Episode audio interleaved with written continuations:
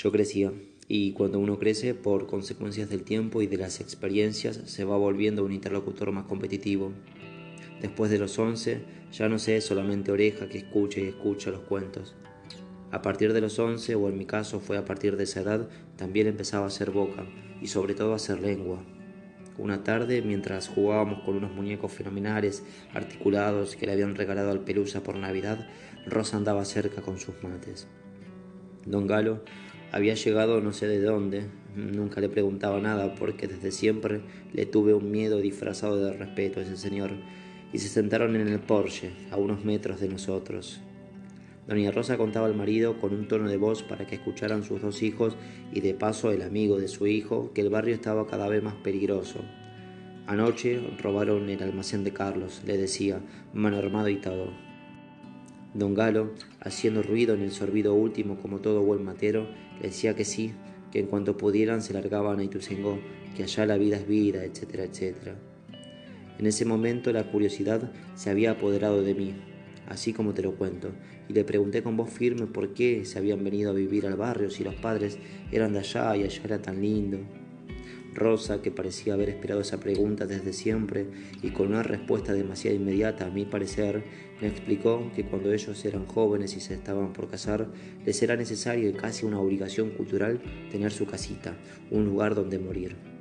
En esos años, que eran muchos contando para atrás, el barrio era casi tierra rural.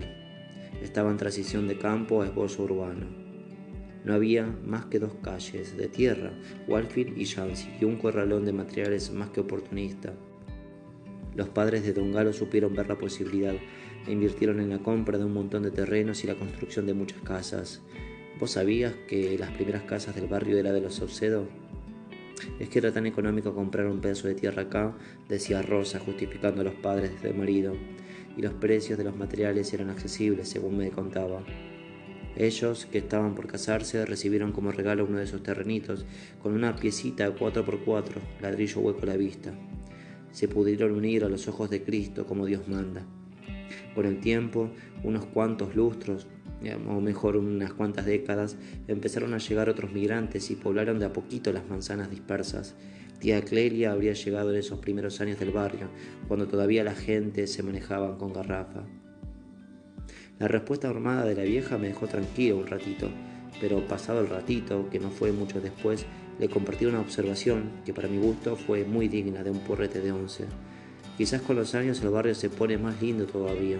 A lo mejor también van llegando los cordones pintados, los árboles podados, los semáforos y la gente respetuosa. Rosa abrió los ojos exageradamente y me dijo sin pensar que no, que no hay comparación, que este barrio es demasiado nuevo y que la antigüedad del partido de sus padres siempre haría la diferencia. En otras palabras, me dijo que estábamos condenados a vivir atrasados. Igualmente, las cosas podrían ser peor, al parecer de Rosa.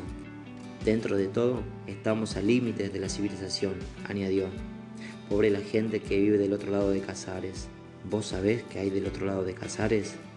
Mi cara de ni idea le habrá respondido porque al toque me dijo las tierras del tercer cordón del conurbano.